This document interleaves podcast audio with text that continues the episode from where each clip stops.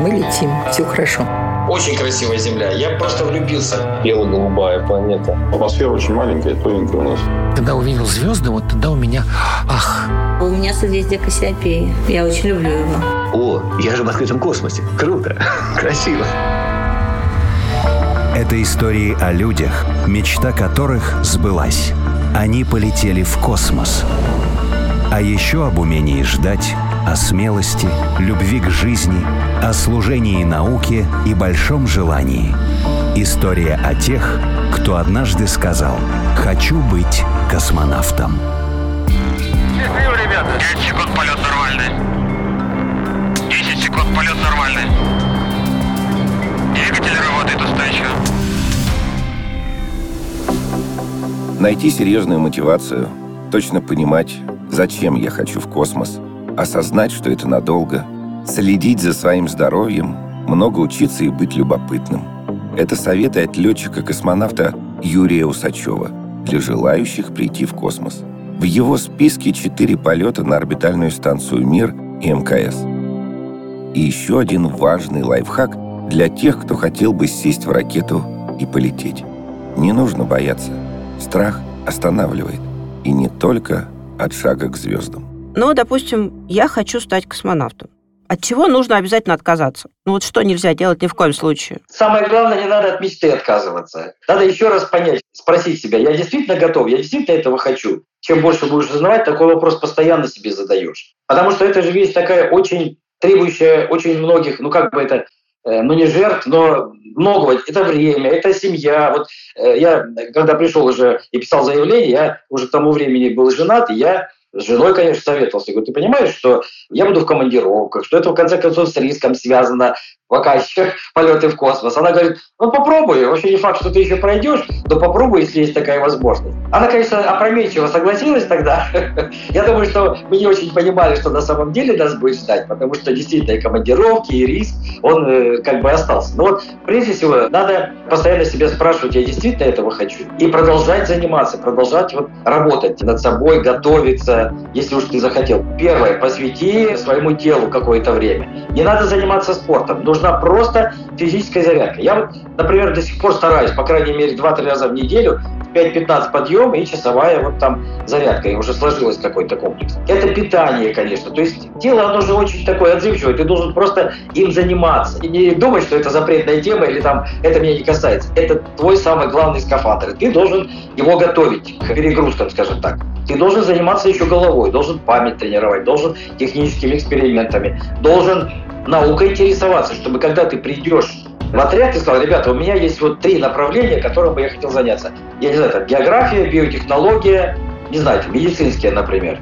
И я знаю людей, и я уже с ними работал. Вот это предпочтительно. То есть ты готов. Сейчас, к сожалению, большинство людей приходят не очень зная, не очень подготовленные для такой работы. И тем самым снижают свои шансы по попаданию, скажем так, в отряд.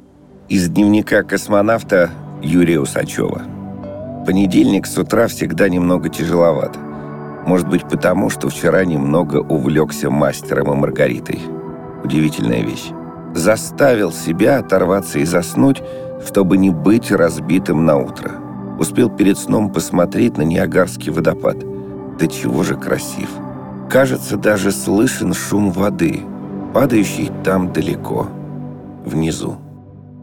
Чем можно сравнить космическую станцию? Это как что? Как большая квартира или как дом отдельный? Вот на что это похоже? По конструкции, если говорить, она ведь состоит из нескольких модулей, которые состыкованы. Это, скажем так, вот подводная лодка, которая из нескольких отсеков, но есть еще поперечные какие-то отсеки. Это и лаборатория, это и кухня, это и спальня, это и душ твой, это вот все вместе в одном объеме. Ну, понятно, другого ничего и не может быть к этому настолько быстро привыкаешь, у нас же люки все открыты, ты можешь свободно в любой сегмент там перелететь, если тебе что-то надо. И это удивительно, как складываются отношения между членами экипажа. Видимо, из-за того, что достаточно тесно, из-за того, что, тем не менее, люди вместе рискуют, и ты не можешь хлопнуть дверью и там уйти. Это очень сближает. И мы до сих пор э, дружны со всеми, кто там гостями прилетал, и уж тем более с тем, с кем летал э, полгода.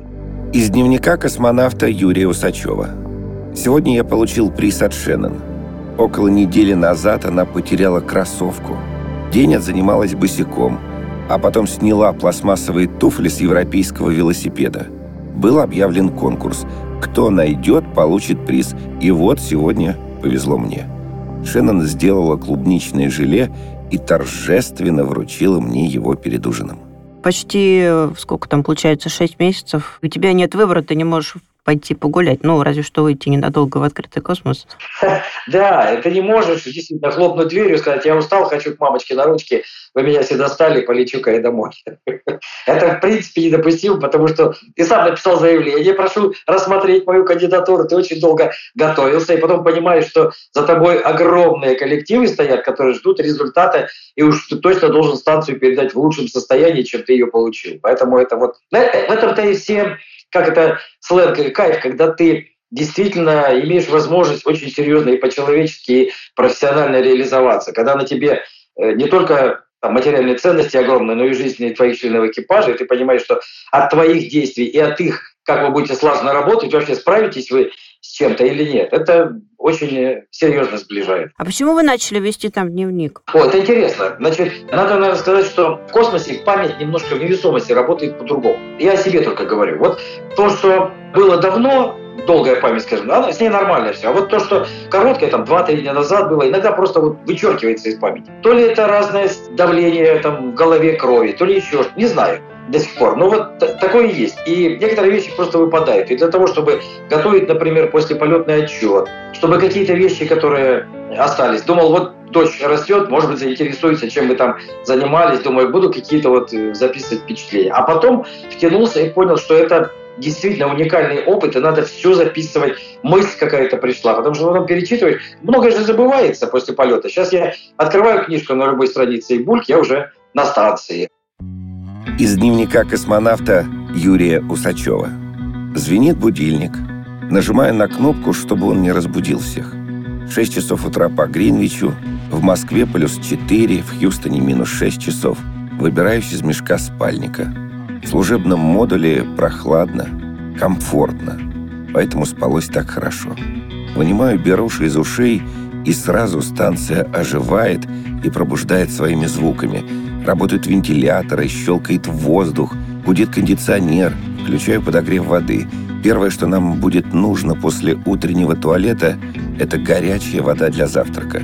Пудинг с тапиокой, фруктовая палочка из яблок и слив – ковришка медовая и кофе с сахаром вполне устроит меня сегодня утром. Возьмем один день в космосе. Что там происходит? Вот вы проснулись обычно в 8 утра, да? Да, ну что это такое? Это, во-первых, 24-часовой рабочий день. То есть ты встаешь, ты также чистишь зубы, умываешься, ты также готовишь завтрак, завтракаешь. Потом у нас есть такая так называемая конференция по планированию, когда ты уточняешь э, планы на день. Что-то изменилось за ночь или нет? Нужны ли какие-то специалисты, которые мне потребуются для выполнения работы? Или у меня есть какие-то вопросы?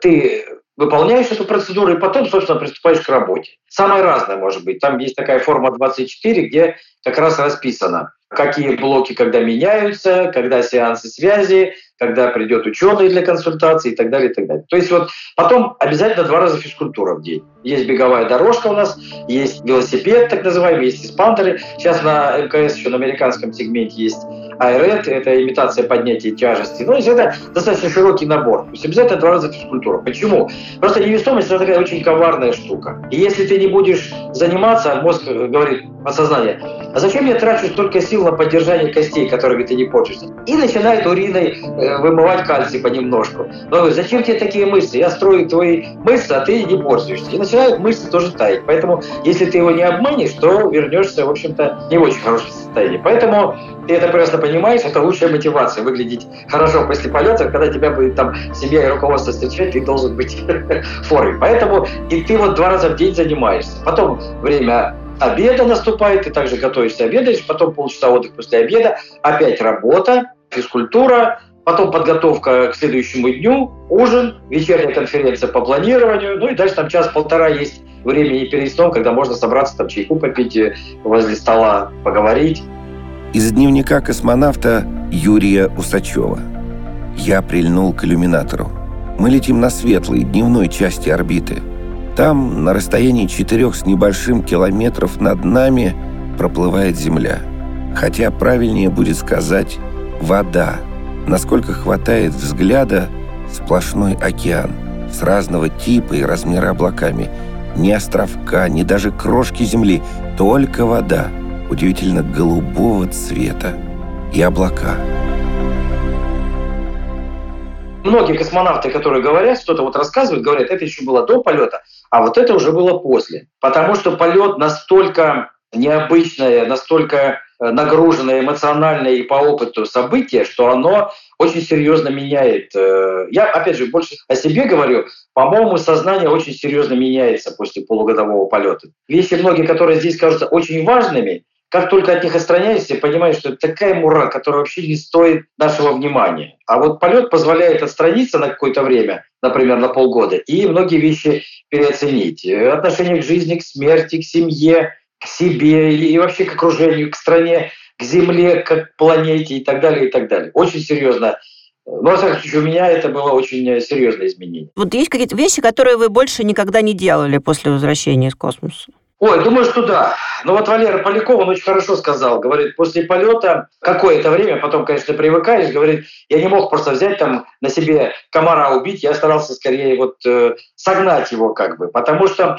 меняется вообще отношение твое ко всему живому, в том числе ко всякого рода проявлениям. Поэтому там э, космонавты некоторые сажают э, лук в банку, либо какие-то растения, если нет эксперимента, потому что э, немножко другое отношение ко всему этому. У нас были, например, там э, японские перепелы, либо саламандры, и чувствуешь, что отношение к этому к другому проявлению жизни немножко другое, нежели это было вот до полета. Из дневника космонавта Юрия Усачева. Перед входом в тень был в шлюзовом отсеке. В одном иллюминаторе солнце, а в другом уже ночь на Земле. И нет резкого перехода белое-черное. Белое постепенно переходит в голубое, а голубое через синее в черное – удивительное обилие оттенков и гармоничных переходов. Я улетел первый полет с э, представлением, что Земля такая маленькая, такая прям елочная игрушка, прям сюсю-мусю тронешь, и она рассыпется. И когда первый раз увидел, вот после увидения там на 120 километрах, я просто поражен был, во-первых, размерами, потому что вот при скорости 8 километров в секунду полтора часа занимает, чтобы один виток совершить. И потрясающей красоты. Вот это просто ну, я человек верующий, не религиозный, хочу подчеркнуть, но у меня свое представление как бы о Боге, поэтому я говорю, что я человек верующий, и вот когда первый раз увидел Землю из космоса, пришла мысль, что вот такую красоту, как наша планета, могла сотворить только очень большая любовь. Не потому, что я такой умный, она пришла мысль из меня, я взял ее как свою, и вот пытаюсь людям донести. Очень красивая Земля. Я просто влюбился в планету. Можно часами висеть у иллюминатора и любоваться нашей планетой. Удивительное место для жизни, просто потрясающее. Жаль, что мы не замечаем этого. Земля – третья по удаленности от Солнца планета Солнечной системы. Считается, что она образовалась из солнечной туманности около 4,5 миллиардов лет назад. Такой же возраст у древнейших образцов лунных пород и метеоритов – так возникла гипотеза об одновременном формировании всех планет Солнечной системы. Период вращения Земли вокруг собственной оси составляет 24 часа 3 минуты и 56 с половиной секунд. Он постоянно увеличивается на несколько миллисекунд за столетие. Говорят, что Земля — единственная планета во Вселенной, где есть жизнь. Но надежда не потеряна. Есть такая мечта у человечества — найти еще один дом. Летчик-космонавт, герой Российской Федерации Юрий Усачев провел в космосе 552 дня, 22 часа и 23 минуты. Посвящается Юрию Гагарину, первому человеку в космосе.